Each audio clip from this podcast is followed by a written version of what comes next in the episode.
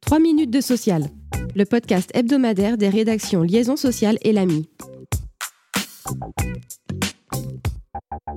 Le dialogue social et la transition écologique font l'actualité cette semaine.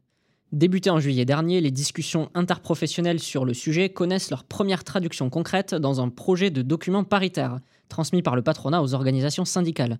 L'objectif poursuivi Parvenir à un état des lieux partagé sur la question environnementale qui acte le rôle décisif des acteurs du dialogue social.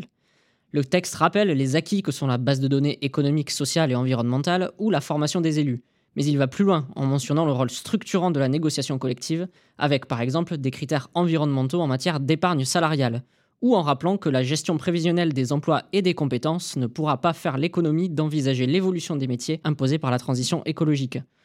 Afin d'établir un diagnostic et d'identifier les leviers d'action, le texte ambitionne de répertorier exemples concrets et bonnes pratiques à diffuser dans les branches et les entreprises. Le devenir du texte sera discuté lors d'une prochaine réunion prévue pour le 27 janvier.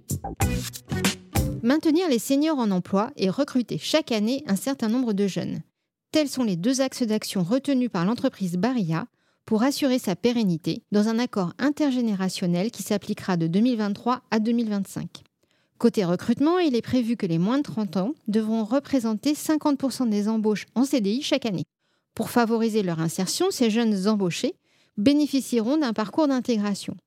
Et pour ceux exerçant des fonctions commerciales, où le risque de départ et le besoin de transmission sont importants, ils seront accompagnés par un référent ou un parrain pendant toute la période d'intégration. L'entreprise estime nécessaire de garantir un équilibre entre les générations. Aussi, l'accord prévoit plusieurs mesures pour maintenir les seniors en emploi. Il entérine la mise en œuvre dans chaque établissement de programmes d'amélioration santé, sécurité et environnement pour améliorer leurs conditions de travail il organise aussi le bénéfice d'un temps partiel senior pour tout salarié à partir de 57 ans.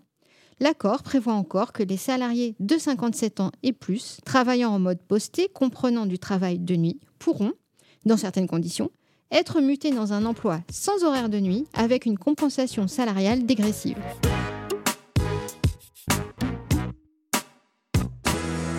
Coup de projecteur cette semaine sur la preuve du respect du droit au repos du télétravailleur.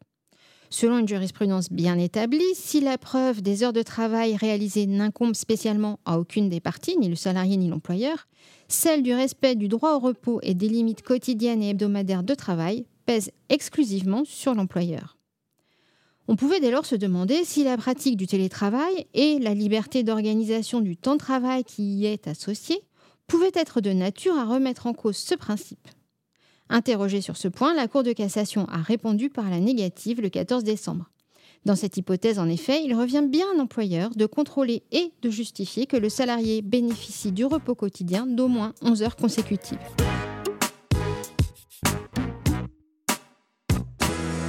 35,5%. C'est le taux d'emploi des Français âgés de 60 à 64 ans en 2021 et c'est notre chiffre de la semaine. Alors que la réforme des retraites est au cœur du débat public, la DARES, dans sa dernière étude sur l'emploi des seniors, note le décrochage qui s'opère à 60 ans. En effet, le taux d'emploi des 55-59 ans atteint encore 75,1%, avant que la tranche d'âge supérieure n'entame massivement sa transition vers la retraite, en passant parfois par une période intermédiaire d'inactivité. Merci de nous avoir suivis. Pour en savoir plus, vous pouvez consulter le site liaisonsocial.fr.